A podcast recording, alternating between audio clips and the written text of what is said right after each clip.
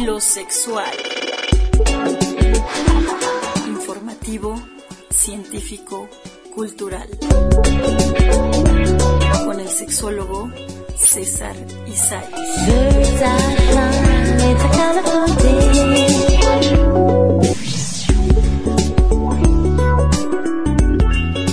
Hola, ¿qué tal? Buenas noches. Bienvenides, bienvenidos, bienvenidas a Filosexual. Yo soy el sexólogo César Isais. Y eh, desde Dolores Hidalgo, cuna de la Independencia Nacional Guanajuato, para Perimetral Radio, periodismo para usarse, pueden seguirnos en las redes en Instagram como perimetral.press con doble S, en Facebook eh, perimetral.press.gmail.com nuestro correo electrónico. Y también se pueden comunicar a un número telefónico al 33 19 42 71 35 también nos pueden escuchar ahora ya en Filosexual en Himalaya Podcast o en Spotify también. Estamos como uh, Filosexual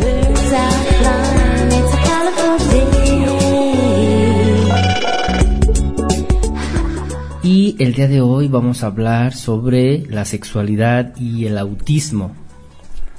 Un tema interesante que ahora también ha estado como más eh, visibilizado eh, en, estas características humanas. Y algo importante históricamente es que la primera clasificación que se hizo del autismo fue, fue con Leo Kanner y con Hans Asperger entre los años 50 y 60 y no fue hasta los años 90 que empezaron los programas de atención al autismo. Hablar de autismo es hablar de una gran gama de espectro autista, pero podemos dirigir tres tipos o distinguir tres tipos. El autismo clásico, que es un bebé que incluso desde que nace empieza a mostrar signos de rigidez. Hay casos, por ejemplo, más severos que no se puede acoplar a los brazos de la mamá, no pueden establecer contacto visual social ni tener acceso al lenguaje en los casos más severos. Y en el después tenemos el, el, síndrome de espectro autista, que son niños que tienen, o son infantes que tienen falta de interés de contacto social, tienden a estar solos, a estar ensimismados, no están interesados en otros niños, no comprenden los contextos sociales o lo que es la noción del juego. Y bueno, después tenemos el autista Sabbath Asperger, que nos presentan más en las películas como Forrest Gump, por ejemplo, con Tom Hanks, donde son más intelectuales, es más la idea de uner, más la idea de comprender sistemas estructurados. Y de forma general el autismo se caracteriza por problemas en la comunicación, eh, en la socialización y en la interacción. Y bueno, ahora también ya tenemos como hasta series de moda que pueden ver en algunas plataformas como Netflix. Esa de Asperger somos nosotros, este grupo de, de cuatro amigos comediantes con, con de espectro autista. Y también hay otras dos series, Atypical o El amor en, el espectro. Es, es interesante esta serie de Amor en el espectro donde eh, bueno, con gracias a la producción eh, están llevando a cabo esta parte de mm, de apoyar a las personas con autismo y para encontrarles, digo entre comillados, encontrarles pareja y es una visión más social y desde la cinematografía, desde esta parte como documental serie, eh, esta docuserie, es interesante la propuesta que dan porque eh, se nos permite ver desde la idea, desde la intimidad y desde cómo perciben las personas con autismo las relaciones de pareja. Es interesante esta serie.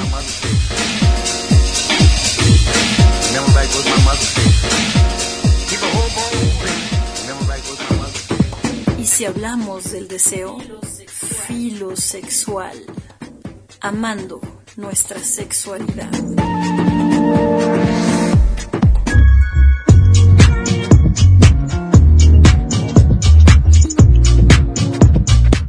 Si bien en las personas con trastornos del espectro del autismo, el desarrollo de la sexualidad guarda ciertas semejanzas con el de las personas de desarrollo típico, las grandes dificultades que tienen para interactuar socialmente y los problemas que puedan surgir para comprender y canalizar las propias percepciones y sensaciones les imprime ciertas particularidades. Dichas dificultades pueden llevarles a ser rechazados por el entorno, resultando en un aumento de su retraimiento. Esto significa que es preciso orientarles en el desarrollo de su sexualidad, no solo para su futuro, sino para que la vivan satisfactoriamente en su propio presente.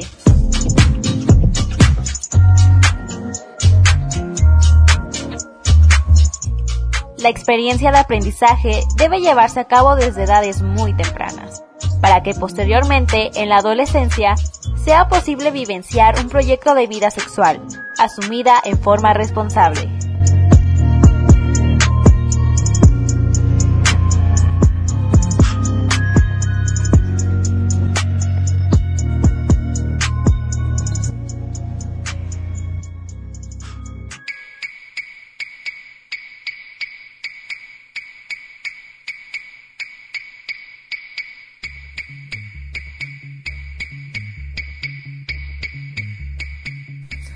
Para entender un poco respecto a la función neurológica o neuropsicológica, eh, hay algo interesante, una propuesta interesante, una hipótesis del famoso el espejo roto. Pero para poderla entender, es importante mencionar las neuronas espejo que se hallan comprometidas en la interacción social y su disfunción de estas neuronas podría ocasionar alguno de los síntomas primarios del autismo, como es el aislamiento y la ausencia de la empatía. las investigaciones sobre autismo o sobre autistas demuestra la falta de actividad neuronal especular en varias regiones del cerebro y los tratamientos precisamente van a ir encaminados a restaurar esa actividad o quizá aliviar algunos síntomas. Y una hipótesis complementaria, que es la teoría del paisaje, la teoría del paisaje resaltado, justificaría la hipersensibilidad y otros síntomas secundarios del autismo. Eh, de forma específica, los problemas de las destrezas sociales han sido el centro de varias teorías que tratan de explicar exactamente el por qué se producen estos déficits y uno de los ejemplos más prominentes es la hipótesis del espejo roto, que sugiere una alteración en el sistema de neuronas espejo o las MNS. Este sistema de neuronas se activa cuando se observa una acción determinada y cuando se reproduce la misma, por ejemplo, al sonreír o ver a otra persona hacerlo. Esto es como vital cuando con los niños eh, empezamos a hacer caras y nos imitan. Eh, funciona como un reflejo, como un espejo. Entre las funciones de las neuronas espejo se encuentra la de ayudar a interpretar las acciones de los demás, por lo que son consideradas estas neuronas el fundamento de la imitación humana y de gran parte de nuestra conducta social. Sin embargo, aquí viene uno de los puntos interesantes, es que algunos investigadores consideran que esta teoría resulta eh, muy controversial o muy controvertida. A este respecto, un estudio reciente publicado en Autism Research ha puesto en duda la hipótesis del espejo roto para explicar el autismo. Según indican los autores del estudio titulado Los mecanismos para las emociones faciales automáticas en niños y adolescentes están intactos en los trastornos del espectro del, autismo. La realización de ciertos movimientos, levantar el dedo derecho, es más fácil cuando vemos a otras personas realizar una acción similar, pero no la misma, como levantar el dedo corazón esto podría explicarse, señalan estos autores, dice, reproducimos automáticamente los movimientos de la otra persona que a su vez interfiere con nuestra propia acción. Algo similar sucede con las expresiones faciales. Si vemos a alguien sonriendo, nos es más fácil fruncir el ceño. Estas acciones se fundamentan en un sistema de neuronas espejo intacto, de modo que si, existe alguna alteración en el autismo, las personas con TEA o con trastorno espectro autista no experimentarán interferencias por las expresiones faciales de los demás. El estudio concluye eh, afirmando que los resultados no apoyan la hipótesis del espejo roto, dado que la mínima o la mímica facial espontánea, que supuestamente depende del sistema de neuronas espejo, está intacta en las personas con TEA. En cambio, los déficits relacionados con el autismo en las interacciones sociales podrían ser consecuencia de una reducida motivación social.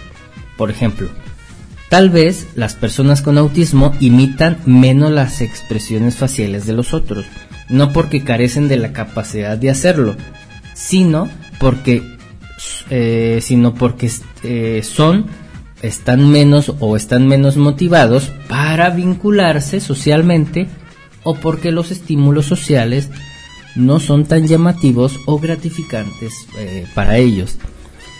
Es decir, hay algunas posturas, sobre todo filosóficas, que estudian eh, estas teorías desde una epistemología del autismo eh, donde si el autismo, en lugar de ser un trastorno como tal, más bien es el resultado de otro trastorno o, es el, o el autismo es el síntoma de otro problema específico. Hay este cuestionamiento y es interesante.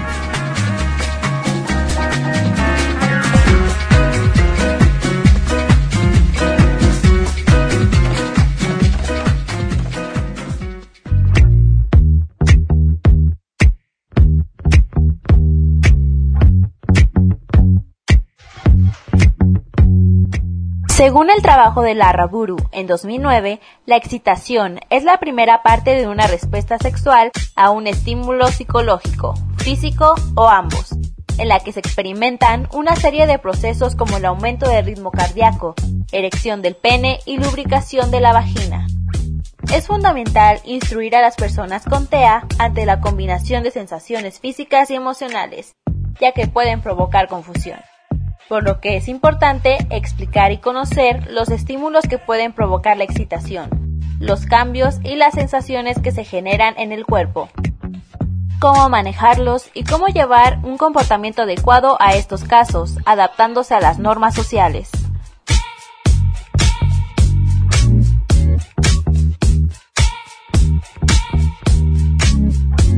La masturbación o autoerotización es una conducta de estimulación sexual. Este proceso es común en la pubertad y adolescencia, siendo totalmente natural y sano, y por lo general convirtiéndose en la primera experiencia sexual en personas con TEA. Al igual que el resto de la población, las personas con TEA también experimentan deseos sexuales, pero debido a sus dificultades de comunicación, comportamiento y socialización, les resulta más complicado el abordaje de este tema.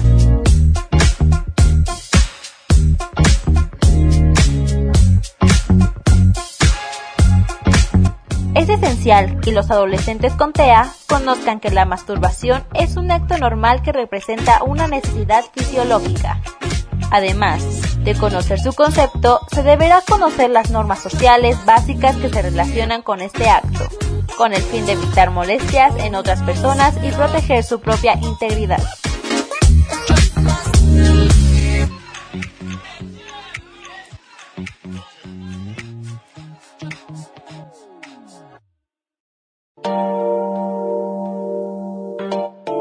Sexofonías.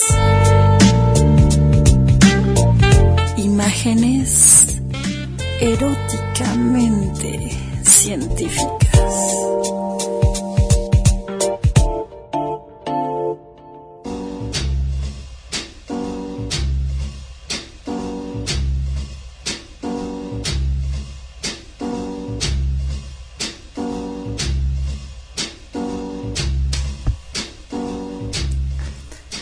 ¿Qué tal? Buenas noches, bienvenidos a Filosexual y bueno, estamos en la sección de sexofonías el día de hoy tenemos a un invitado especial.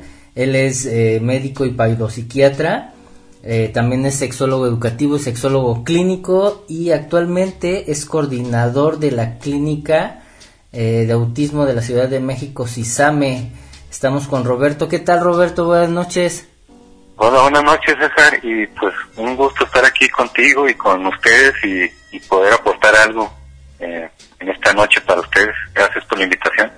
Pues muchísimas gracias y bueno, eh, el día de hoy estamos abordando sobre temas de la sexualidad y el autismo, cómo los autistas van viviendo eh, sus procesos de sexualidad eh, me habías comentado tras bambalinas que ahí en CISAME dan talleres eh, de sexualidad a, padres de familia, a los autistas, a un montón de gente. Sí, bueno, esta necesidad más bien surgió de los propios usuarios, de las mamás, de los papás que nos decían, oye, mi hijo tiene esta conducta sexual y, no sé qué hacer porque tiene autismo y no le funcionan las nuevas estrategias que dan en la escuela a mi niño con, con autismo y empezamos como a dar pues estrategias y luego talleres para los niños, para la mamá y después para los maestros. Pues primeramente así como fuera saliendo, ¿no? Pero después como formándonos en lo educativo este sexual y clínico. Y ahora pues ya como que ha agarrado más forma y ya son talleres que tienen pues ya casi 10 años de continuidad Bastante. en la clínica. Ajá. Ok, eh, bueno, como psiquiatra, Roberto, ¿nos podrías como de manera así, grosso modo, definir eh, toda esta gama eh, del espectro autista? Con... Sí, sí, claro, o sea, bueno, los trastornos del espectro autista, bueno, como la frase lo dicen, es como un espectro. Esto es como que hay una gran variación de síntomas, de intensidades, de presentaciones de un niño a otro, incluso niños de la misma edad con el mismo diagnóstico son diferentes. Es una intensidad variable de, síntomas, pero que incluyen tres rumbos, eh, rumbos importantes, que es una dificultad en la socialización, el segundo es en la comunicación y el tercero intereses restringidos y estereotipados. Y estos pues no tienen hasta ahorita una causa biológica conocida, aunque hay muchas teorías como sobre la genética, sobre la heredabilidad, algunas hormonas, o algunos como secundarios algún otro trastorno cerebral, pero en general podemos decir que no, no se sabe la causa hasta la actualidad. Entonces se supone pues que permanece a lo largo de la vida. Aunque si se educan adecuadamente los síntomas, los niños pueden mejorar y avanzar. Okay. Es como grande rasgos la definición. Y e independientemente del tipo de autismo que exista, eh, hay que trabajar los, el, eh, los, el proceso de sexualidad. Sí, claro que sí, o sea, pues la sexualidad ya ves que es como una dimensión de la vida, es parte del ser humano y obviamente que también las personas con TEA, los niños, las niñas lo presentan desde la infancia temprana, ¿no? Desde, desde querer este conocer las partes de su cuerpo, explorarse, tocarse, hasta después de, tener el noviazgo, hasta de adultos, algunos decir si quiero casarme o si quiero tener hijos, ¿no? La sexualidad está presente en las personas con TEA a lo largo de toda su vida, igual que con todos nosotros. Ok, y, y, y bueno, híjole, la verdad es que tengo un montón de preguntas, igual me imagino como, como los padres de familia madres de familia que, que te hacen, pero eh, ¿Cómo hay empezar a trabajar eh, la sexualidad con el autista? ¿Desde qué edad es pertinente empezar el abordaje? ¿Cómo es el proceso de sensibilización? ¿Cómo, cómo se empieza esto, Roberto? Sí, es, pues, ¿qué te diré? Desde que, desde que empieza la vida, desde, desde cómo nombramos a nuestro niño, a nuestra niña, desde cómo, eh, no sé, lo vestimos, desde enseñarle la, la igualdad de los niños, de las niñas, desde decirle que, que su cuerpo les pertenece, eh, decir las partes correctas de, de las, del, el nombre correcto de las partes del cuerpo, eh, no sé, como de los órganos sexuales, ¿no? Desde ahí estamos como educando en lo sexual, eh, desde permitir como quién sí lo puede tocar, quién no lo puede tocar, en dónde sí, en dónde no, eh, la privacidad de ir al baño, de bañarse, de, de este, de empezar a relacionarse con otros niños. Es como ir manejando casi a la par que un niño regular. La diferencia en, en los trastornos del espectro autista es que a lo mejor hay que repetir más veces estas indicaciones, a lo mejor hay que decirlo mucho con, eh, con ayudas visuales. Esto es con dibujos, con imágenes, con videos, con um, pósters, con todo lo que se nos ocurra visualmente, se le va a quedar más a nuestros niños con TEA. Pero te diría que la educación sexual empieza desde que nacen y va a lo largo de toda la vida. Todo el tiempo estamos educando en lo sexual. Ok.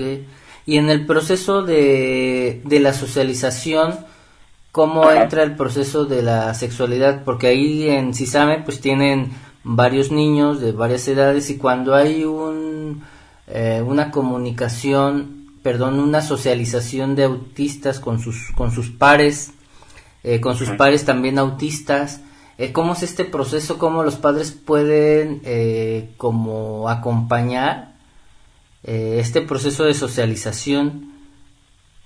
Ajá, sí, mira, por ejemplo, los niños con TEA, un síntoma puede ser que ellos tienden a aislarse. Si están con unos niños, a lo mejor duran un minuto o dos y después se apartan. Pero lo que pueden hacer los padres o lo que lo insistimos es que sí, sí persistan en esa parte como serían, decir, llevarlos a convivir con otros niños. Si un día dura un minuto, a lo mejor el segundo día va a durar dos y el quinto día tres y así, ¿no? Sí estarlos llevando a convivir con otros. eh, incluso puede ser, no sé, con los hermanos, con los primos, pero que sea con pares, con los niños de su misma edad. Esto es como favoreciendo que ellos vayan comprendiendo. A veces las normas sociales las aprenden como por saturación. Por ejemplo, así lo típico es, no sé, le gusta a una niña, a, a un niño con TEA, y va y le dice, no sé, quiero casarte, quiero casarme contigo, ¿no? O va y la besa, ¿no? Así directamente. Pero, pues, van como los, los papás enseñándole, ¿no? no pues primero la amistad, primero te acercas, primero platicas con esa niña, y van como aprendiendo poco a poco los procesos que ellos los ven como muy directos o les cuesta como, les cuesta entender esta otra parte de la mente de los otros niños o las otras niñas. Saber que ellos pueden querer lo mismo o no pueden querer lo mismo. Y es como un acompañamiento que hacen los papás. La recomendación es pues, que no se cansen de practicar y practicar hasta que aprendan esas normas sociales.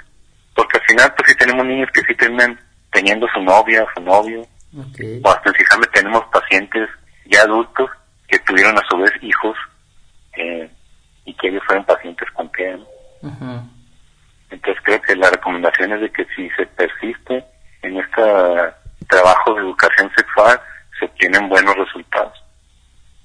¿Y cuando, qué pasa cuando llegan al proceso de adolescencia el niño autista donde pues ya se ha trabajado con él, ya socializa un poco, el lenguaje ha aumentado un poco y cuando llega el proceso de adolescencia y también vive en su proceso de adolescencia esta, esta famosa edad de la punzada Roberto donde también puede generar un proceso de erotismo. ¿Cómo es el proceso cognitivamente de erotismo en, las, en los chicos, chicas con autismo? cuando son adolescentes. ¿Cómo comienza este proceso de erotización? Bueno, un, poquito viéndome un poquito atrás en la pubertad, pues los niños empiezan como a tener los cambios físicos, ¿no? Puberales. Eh, no sé, digamos, salía de vello este, en la cara, axilar, público. Y a muchos niños con TEA, así lo típico que nos dicen es que les cuesta mucho y que no, quieren- que no quieren crecer. O no sé si ellos jugaban a los carritos, dicen, es que yo no quiero dejar de ser niño, no quiero dejar de jugar a los carritos, no quiero dejar de ver caricaturas. Les cuestan, por definición, a todos los niños con autismo les cuesta mucho los cambios, aceptar los cambios. Que trabajar es, pues, anticipar esos cambios.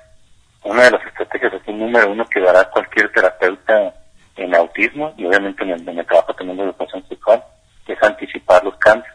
Ajá. Entonces, sabemos que los cambios, no sé, de la pubertad van a los 10, 11 años, a lo mejor de los 8, 9, tenemos que empezar a trabajarlo y a decirle, ¿no?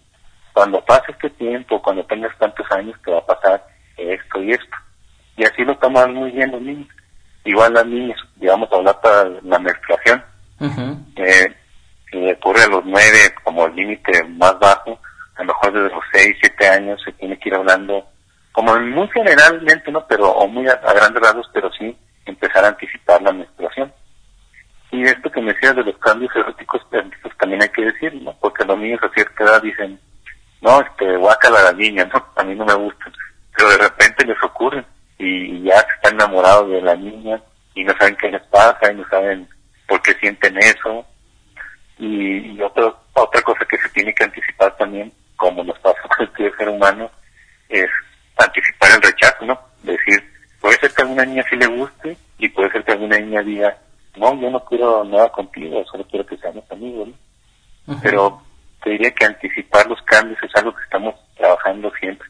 Eh, hablando de lo sexual, pues obviamente que es en el erotismo, en los cambios físicos, en la comunicación social, de se hacen las amistades, los, noviazgos, incluso más adelante en la adolescencia otros temas como pues, obviamente la, prevención de, de abuso sexual, de embarazo en adolescentes, de infecciones de transmisión sexual.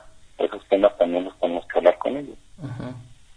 Ah, en ese aspecto, eh, ¿cómo te has encontrado o si saben cómo se ha encontrado cuando los hijos ya iniciando, digamos, una vida de 20 años eh, con autismo y la pregunta de cómo iniciar sus prácticas sexuales coitales eh, con estos niños?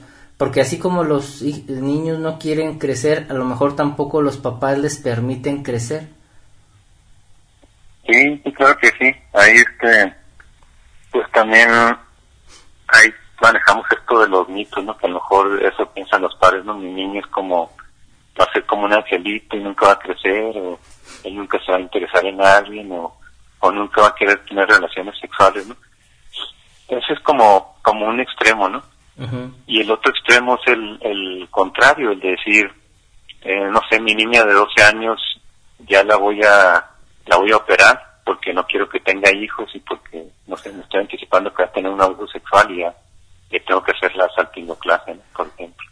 Okay. Hay como todos los extremos. Y cuando, y, cuando, y cuando hay papás a ese extremo, eh, Roberto, ¿ustedes cómo intervienen? Cuando diga, es que queremos extraerle ya su útero, eh, ¿y qué hacen? ¿Qué les dicen ustedes? Ajá, sí, tenemos que particularizar cada caso eh, porque cada niño tiene como su, o niña, tiene como su grado que puede como ir progresando o ir evolucionando, ¿no? Eh, y la salpingoclasia es como uno de los métodos anticonceptivos definitivos, pero hay otros temporales y, y lo, lo, mejor es siempre como la prevención, ¿no? Y la, la mayor prevención de abuso sexual, pues es la educación sexual. Entonces es lo que siempre como manejamos en primer lugar, ¿no? si una si un, una familia dice quiero un método de prevención de, de embarazo en mi familiar eh, pues le ofrecemos como la gama de opciones que hay que dentro de ellas pues, obviamente que sería la salpingoclasia la, la, la, definitiva pero hay otras opciones ¿no? y en los niños que tenemos niños y niñas verbales a ellos propiamente le damos educación sobre los métodos anticonceptivos desde el uso del condón desde cómo usarlo desde okay. las pastillas todo ¿no? en la medida de que el derecho sexual de los niños y niñas y obviamente las personas con TEA también es hasta donde ellos puedan elegir. Elegir si quieren un método sexual, elegir si quieren tener este su reproductividad, tener familia o no, o si quieren tener una pareja. ¿no? Es como pues la tendencia actual de eh, pues incluso de las leyes mexicanas de, de los derechos sexuales de las personas con TEA. Eso también va a depender de cada caso si tienen un buen desarrollo del lenguaje, buena socialización, si pueden manifestarlo o no. Así es, porque digamos que una persona con TEA grado 3 o, o, el grado más severo, que a lo mejor no tiene lenguaje y que siempre va a estar en casa, pues a lo mejor sí no habría como eh, necesidad de, de, de, enseñar algunos métodos como preservativo, por ejemplo. Uh-huh. Y a lo mejor en niños más grandes sí. E, incluso en niños como en los talleres que nosotros tenemos para adolescentes de sexualidad, sí les hablamos propiamente de en qué consiste el acto sexual, en, en videos, en, en, fotografías, en, en, materiales educativos, para que ellos sepan cómo en qué consiste. Porque uno de los temas así eh, en las personas con TEA es lo sensorial. Entonces ellos a lo mejor pueden tener ganas de tener relaciones sexuales, pero por ejemplo no les gusta que los abracen o no le gustan que le toquen tal parte, o no le gustan los besos. Entonces eso como que lo hace complejo en el tema. Sí quiere tener relaciones sexuales, pero esta alteración sensorial pues puede que tenga que ver con esta parte del acto sexual. Y por eso ofrecemos esa educación, esa información y, y les puede ir mejor a los niños. Ok, interesante. Entonces, por el proceso pues de, sensorial es como una especie de sinestesia lo que se vive en el autismo, ¿no? Esta parte de, pues. de, ¿Cómo? Sí, sí, hablamos así como de, los dos extremos, ¿no? O hiposensibilidad o hipersensibilidad. Ah, así lo más típico de, un niño con TEA es como, por ejemplo, los ruidos, ¿no? Que escucha un ruido fuerte y se tapa los oídos, escucha, no sé, el cañón de la basura y no tolera el ruido, se tapa los oídos y llora mucho, ¿no? Por ejemplo.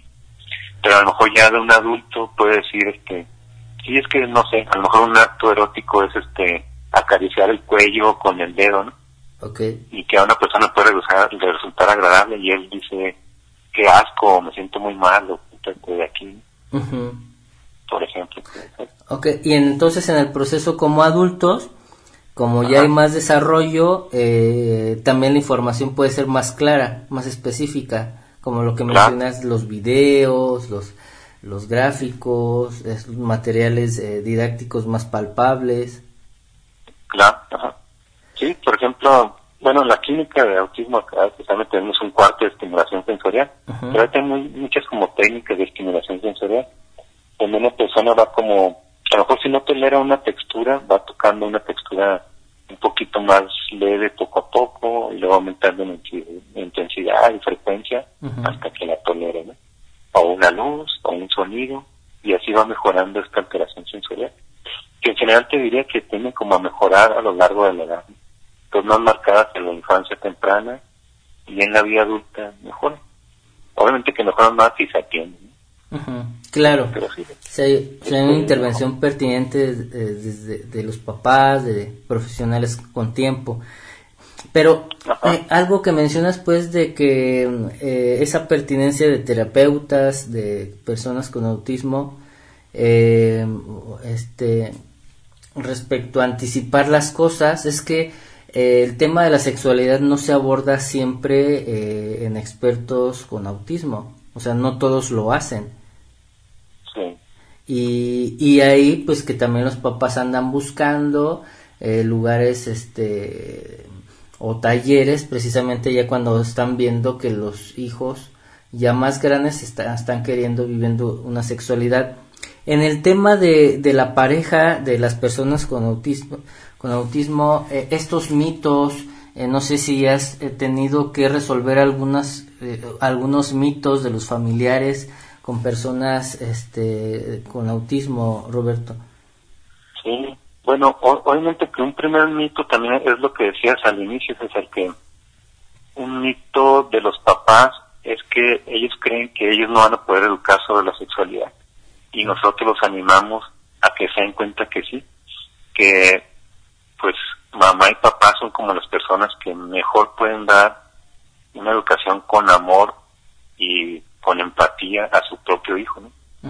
Más que este niño lo aprenda del internet o de otro niño que le dedique algo maliciosamente o, desviadamente, lo que insistimos nosotros es que la educación sexual de la familia va a ser como la mejor. Eh, a la vez nosotros entonces educamos a los padres y les ofrecemos materiales para que ellos se sientan como fortalecidos o empoderados para poder educar a sus propios hijos realmente con los materiales necesarios, ¿no? Y con el, la supervisión de nosotros, ¿no? Porque obviamente que sabemos que no hay los terapeutas suficientes expertos en autismo y en sexualidad para educar a todos los niños y niñas. Sí, claro. Tenemos como que eh, diversificar este trabajo o, si nosotros educamos a un maestro que fue a uno de nuestros cursos, pues ese maestro ya aprendió, ya le dará a otro niño y a otro curso y en otro año y así vamos como ampliando la información. Eh, uno de los mitos así que a mí tocó incluso en mis años de que estudiar psiquiatría es que las personas con autismo eran asexuales, que no tenían deseo sexual, que no querían relacionarse eróticamente con otra persona. Y lo que he visto aquí en la clínica pues que yo tengo más de 10 años trabajando ahí, pues es que hay de todo, ¿no? Y hay niños muy, muy enamoradizos, hay niños que han tenido 10 novias, hay niños que cualquiera le gusta, que se enamoran ya de su terapeuta, de la maestra, de cualquiera, ¿no? Ajá. Entonces hay así como, hay de todo, ¿no? Entonces esto de que son asexuados, pues diría que es un mito que estamos tratando de derribar, ¿no? por ejemplo. Sí, otro mito que se me viene a la mente, Roberto, es aquel que los autistas solamente pueden andar con autistas. O Ah, sí, claro, ajá. Sí, este, sí, también, obviamente que por ejemplo acá en la clínica sí hemos tenido casos de niños que si van a una terapia grupal, pues se enamoran de la otra niña que va a la terapia, ¿no? Pero esto no es así. O- Obviamente que los niños con autismo, bueno, el autismo es un trastorno del desarrollo como social y mental, pero en general los niños, niñas con autismo físicamente son como cualquier otro niño. Entonces puede haber un niño, no sé, muy atractivo, una niña muy guapa y le puede gustar a cualquier niña, a cualquier niño Ajá. y se pueden enamorar a la vez ¿no? Ahorita lo que está así como de moda, pues hay como muchas películas en televisión y series de autismo donde tal persona con autismo se enamoró de, de otra que es ajá, neurotípica o al revés, pero, pero cada vez hay como más información. La típica pues como la de Big Bang Theory, ¿no? Y ahorita la de atípica, por ejemplo. ¿no? Ajá, Hay varios así, pero sí, ¿no? Esto, eh, no, pues sí, también es un mito. Otro de los mitos que, que también, pues ya hemos visto que no es cierto acá en la clínica, es que todas las personas con autismo tienen que ser o son heterosexuales. Ah, ok. Y pues no, las personas con autismo le puede gustar cualquier persona, le puede gustar una persona de su mismo género, de género contrario, eh, pueden ellos a, a su vez vivirse como de otro género, existe en autismo toda la diversidad sexual como en la población normal. También queremos que se quite ese mito, ¿no? puede existir de todo. Ok, entonces, cuando se trabaja el proceso de sexualidad con los papás, hay que trabajar también el proceso o la sensibilización de la diversidad sexual que pudiera existir en sus hijos, en sus hijas. Sí, así es, sí, claro, la que puede existir y también ahorita estamos trabajando mucho como el fomento al respeto a la diversidad sexual. Ujú. Curiosamente también en, en los niños con autismo pues se da esto como de la discriminación, del machismo. Podemos tener niños con autismo y que a lo mejor los educaron como un estilo machista. O podemos tener niñas con autismo que son bien feministas y hay de todo, ¿no? Oye, Ajá, pero sí, ajá. y, y ha habido el caso, por lo menos en, en tu experiencia de estos tantos años, eh, personas trans que viven en autismo. Sí, sí, claro que sí. Sí, tenemos casos en la clínica. Este de niños eh, por ejemplo que yo tenía una una niña con con TEA con síndrome de Asperger desde los como seis años de edad y más o menos como a los 12 pues ya me dijo no pues quería decirte esto que lo sentí desde hace mucho pero no no me atreví a hacerlo y yo me digo como niño y me quiero este pues cambiar de nombre y, y hacer todo todo el cambio. Y sí, de hecho lo, lo derivamos a, a una institución que se especializa en esto y ya, ya ha hecho el proceso de, de cambio legal de nombre y está en proceso de, del cambio hormonal, que ahora tiene 15 años y Ah, pues le ha ido bien. Excelente, Ajá, sí. excelente. Uy, Qué casos tan interesantes, ¿no, Roberto? Sí, sí, y también, eh, obviamente que también hemos tenido niños, otro niño que se vivía como niña y, estuvo así desde los ocho años. Y más o menos como a los once años dijo siempre no, y me quiero eh, conservar con mi mismo género. Pero lo que hacemos nosotros como terapeutas y como pedopsiquiatra es el acompañamiento. Igual el acompañamiento a los padres y que los padres hagan lo mismo con su hijo sin discriminarlo, sin, sin negarle sus gustos, sin maltratarlo y, y les puede ir bien a estos niños, que obviamente eso es como un pilar de la educación sexual. Ok. Pues muchísimas gracias, Roberto. Este, digo, es muy poco el tiempo que tenemos y el tema es muy, es muy amplio el tema. Eh, no sé si puedes dar eh, una recomendación a las personas que nos escuchan que tengan un familiar eh, con autismo respecto a, Sí. a- a- a la sexualidad. Sí, claro que sí. Bueno, una recomendación así como en general, pues es que no teman de hablar de sexualidad con, con su familiar, con su, no sé si sea su hijo, su nieto, su, su primo, quien sea, ¿no? Eh, que haya como esta apertura. Y la otra es como respetar los gustos de los niños y las niñas. Y que si nosotros acompañamos eh, a las personas con TEA, va a ir como desarrollándose pues más sanamente su sexualidad.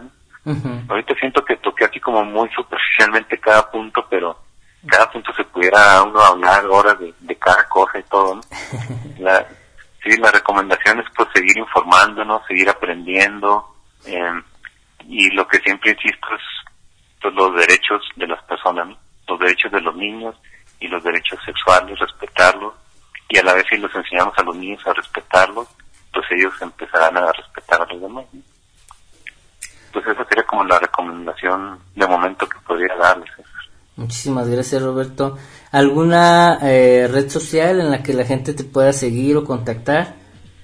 Uh, pues tengo una, una página en Facebook que se llama Sexualidad y Autismo. Y ahí estoy subiendo alguna información y ahí pueden como también hacer algunas preguntas o si puedo yo auxiliarles en algo. Órale, qué chido. Muchísimas gracias. Claro que a sí. ti, muchas gracias. Espero que en otra ocasión puedas acompañarnos aquí en Filosexual.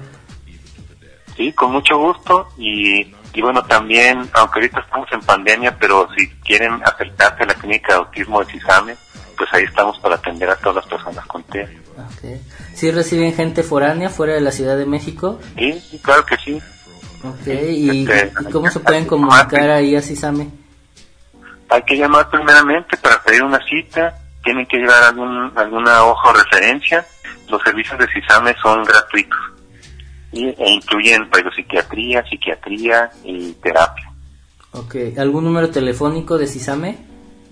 Eh, ahorita de momento no lo tengo, pero está la página de internet de CISAME y ahí están como todos los datos. Ya está actualizada la página que es del gobierno eh, federal.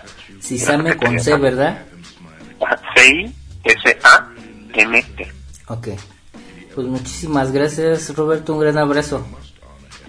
De nada, a ti, muchas gracias y gracias a todos por escuchar. Que estén muy bien. Hasta luego.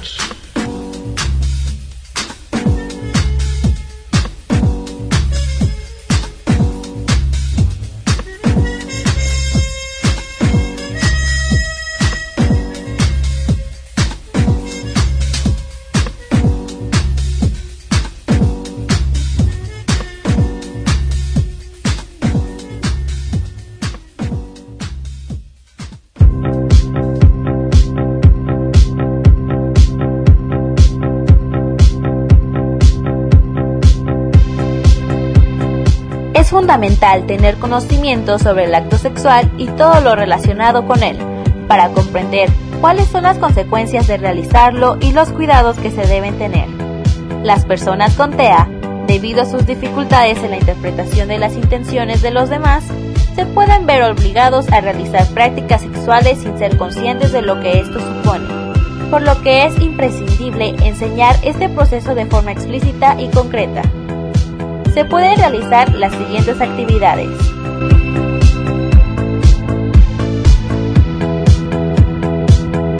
Actividad 1.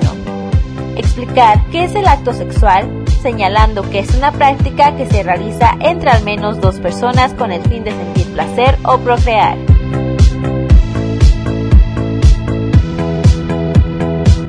Actividad 2 explicar que el acto sexual es una acción que debe realizarse en lugares privados, con una pareja que esté dispuesta voluntariamente a lo mismo. Explícitamente se debe enseñar que el acto sexual no debe realizarse en lugares públicos, indicando de forma específica estos. Plaza, calle, otras casas, colegio, entre otros. Actividad 3 aclarar que pueden existir algunas consecuencias al realizar el acto sexual si no se toman las medidas de prevención adecuadas, como el embarazo y las infecciones de transmisión sexual.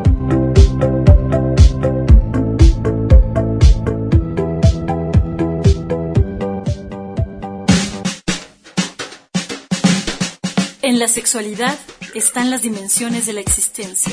La sexualidad a veces nos avergüenza y a veces nos duele. Filosexual.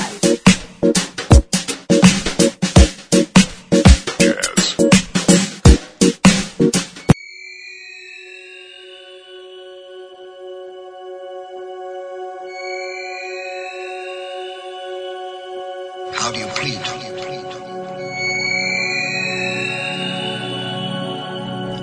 Las palabras son el reflejo de la mirada y la mirada es un juego de reflejos.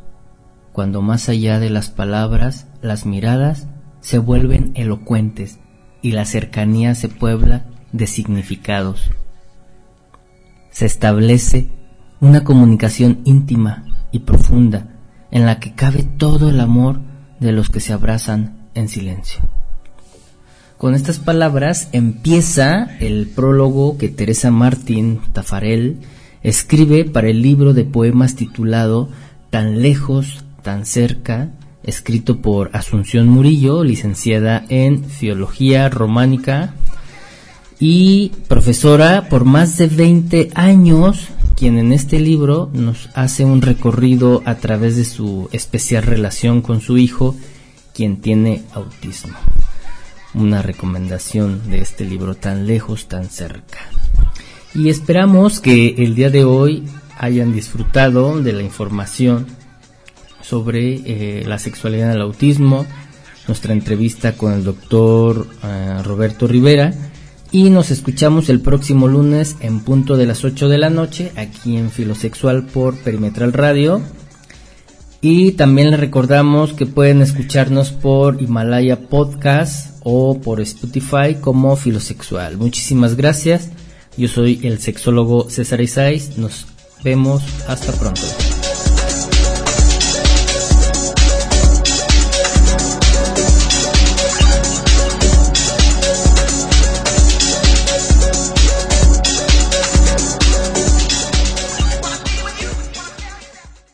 Perimetral, desde Dolores Hidalgo, cuna de la Independencia Nacional, Guanajuato, México.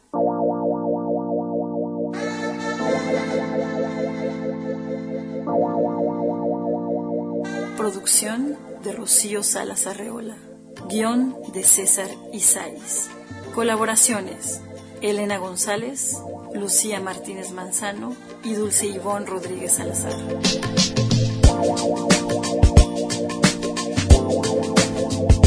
Filosexual.